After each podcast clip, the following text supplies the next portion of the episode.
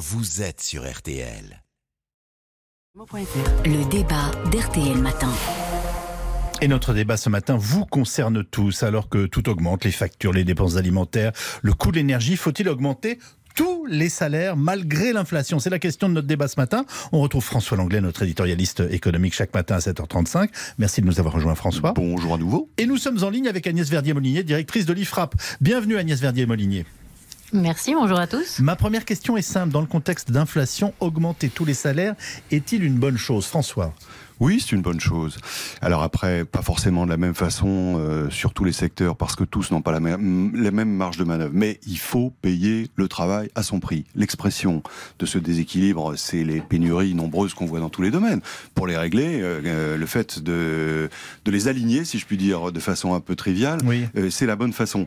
De surcroît, aujourd'hui, on est dans un système aberrant où c'est l'État qui compense justement le- la, la montée des prix et qui finance le pouvoir d'achat. C'est pas Je veux dire, euh, c'est c'est de la dette qui s'accumule. Ça n'est pas de la responsabilité de l'État d'être assureur de tous les problèmes et notamment des questions de salaire qui sont du ressort de l'entreprise. Vous nous dites, avant que je donne la parole à Agnès Verdier-Molinier, que d'une façon, enfin, ce qu'on ne doit pas oublier, c'est que l'État, c'est nous. Et que donc, à un Bien moment sûr. ou un autre, euh, Mais on Yves, paye. On, on- on a payé des centaines de milliards pendant le Covid. Bon, à la limite, c'était un événement exceptionnel comme Mm. il en arrive une fois par siècle. Aujourd'hui, ce sont des dizaines de milliards d'euros qui sont mobilisés par l'État, justement pour se substituer aux entreprises. Euh, où- Jusqu'où on va comme ça? Euh, c'est- c'est- Je préférerais que l'État baisse les cotisations sociales et que ça donne une marge supplémentaire aux entreprises de façon à ce qu'elles puissent augmenter les salaires.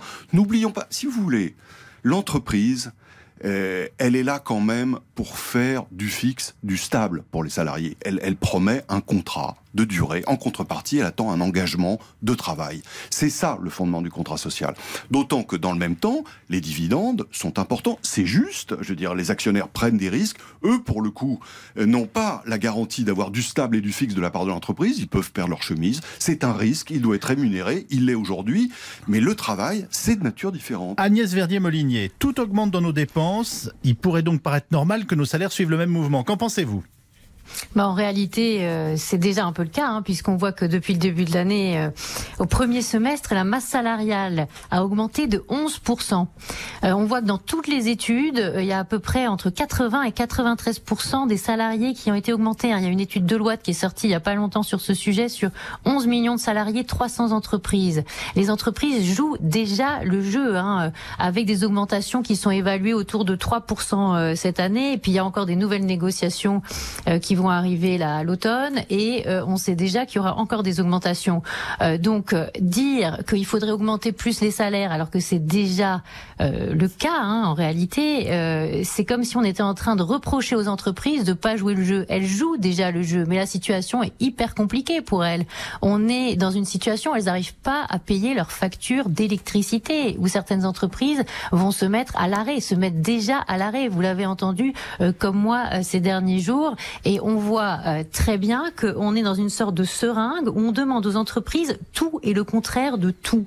Euh, là, j'ai encore entendu euh, ces dernières heures que euh, la première ministre demande aux entreprises de pas augmenter les prix. Alors comment on peut dire à la fois aux entreprises payez plus cher votre énergie, de l'autre côté n'augmentez pas les prix et de l'autre côté augmentez les salaires? Alors là où je vais rejoindre François euh, totalement, c'est que euh, certes c'est pas à l'État de tout payer, mais qui est-ce qui prend le plus de pouvoir d'achat aux salariés dans tous les pays d'Europe c'est l'État et la sécurité sociale française. C'est chez nous qu'on paye le plus sur nos salaires le poids du modèle social français. On a fait le calcul à la Fondation IFRAP, c'est 90 milliards de plus que dans les autres pays. Quand le patron paye 100 en France, on récupère que 46 euros dans la poche, alors qu'en moyenne dans l'Union européenne, c'est 58 euros. Alors le vrai sujet, c'est peut-être aussi que le ménage soit fait par l'État devant sa porte et qu'il regarde ce que lui prend comme pouvoir d'achat aux salariés, plutôt qu'on aille dans des augmentations obligatoires générales avec une sorte de pression psychologique euh, sur les entrepreneurs euh, qui voudrait dire augmenter les salaires euh, quoi qu'il en, quoi qu'il en coûte, mais en même temps n'augmentez pas vos prix et n'alimentons pas la boucle inflation prix salaire. Eh bien ça, ce- c'est pas possible. Donc regardons déjà ce que ce qu'on pourrait faire pour baisser le poids de l'impôt et des cotisations. Je suis tout à fait d'accord avec ça. En, en fait, elle est en train de nous dire, euh, c'est déjà fait et, et on va tuer nos entreprises, François Langlais. deux, choses sur, sur les chiffres quand même. Euh, l'inflation, elle est là elle est aux alentours de 6%, justement parce que l'État intervient et qu'il prend en charge environ 4%. C'est-à-dire, normalement, on devrait avoir 10, c'est ce qui se passe dans les autres pays européens, nous n'avons que 6 parce que l'État compense sur les prix de l'énergie. Mais si, si, les prix augmentent, les chiffres d'affaires des entreprises augmentent. Hein. Donc leurs recettes leurs leur revenus augmentent. Et il y en a bien qui augmentent leur prix. Hein. Regardez ce qui se passe dans l'automobile. Alors c'est pas vrai partout. Et de ce point de vue, euh, il faudrait probablement avoir une approche différenciée. Tous les secteurs ne peuvent pas fournir la même augmentation des, des salaires, c'est sûr. Le chiffre cité par Agnès à l'instant, 11% de, de masse salariale. Attention, enfin elle l'a dit d'ailleurs implicitement, mais c'est un chiffre global qui intègre les créations d'emplois. Faut pas les compter. Hein. C'est pas une augmentation de salaire, une création d'emplois. Il intègre également les augmentations de salaire quand vous changez de job. Euh, soyons rigoureux. Les augmentations de salaire, c'est quand vous n'avez pas changé ni de job ni d'entreprise. Et quand on fait cet effort de rigueur, on voit que les salaires ont augmenté de 3,1%. C'est le chiffre le plus fiable. Il émane d'une enquête faite par un cabinet spécialisé. Bon, 3, on est à 6% d'inflation. Ça fait moins 3. Et en réalité, aujourd'hui, ce sont les finances publiques qui compensent ça. Euh, alors j'entends bien qu'il ne faut pas surcharger le, baudet, hein, euh, celui des entreprises, mais, mais euh, dans le même temps, l'État est en train de mettre en place des aides pour les entreprises énergivores. Euh, les amis, euh, ce système nous entretient tous collectivement, salariés et entreprises, dans une sorte de d'assistanat, de dépendance vis-à-vis de l'État. Dès qu'il y a un problème, dring, dring, dring, on va frapper à la porte de l'État en disant euh, donnez-nous de l'argent. C'est pas possible. Commençons par le début. Et, là, je rejoins Agnès. Euh, essayons de détricoter un peu ce système plutôt que de recharger cette mule qui ploie sous le sous le poids croissant des, des justement du financement de tous les inconvénients de la vie euh, ordinaire. Ah, Agnès Verdiez-Mollier, je voudrais aborder une autre question. Les, salariés s'en vont euh, et on cherche du monde partout. Bah, le meilleur moyen de les faire venir et de les accrocher à leur boulot, c'est de les payer, non? Oui, mais beaucoup d'entre eux disent qu'ils resteraient, ils seraient prêts à rester euh, dans leurs entreprises, euh, à presque 50% si jamais euh, il y avait une augmentation, par exemple, d'une prime. Et là où je trouve que ce serait beaucoup plus malin, et on l'a déjà écrit plusieurs fois, ce serait beaucoup plus malin d'avoir des primes défiscalisées, non soumises à cotisation, mais qui soient beaucoup plus souples que ce que le gouvernement a inventé maintenant avec la prime Macron à 3 000 ou à 6 000 euros. Parce que vous croyez que vous pouvez aller à 6 000 euros, mais en réalité, il faut pas gagner plus plus que trois fois le SMIC.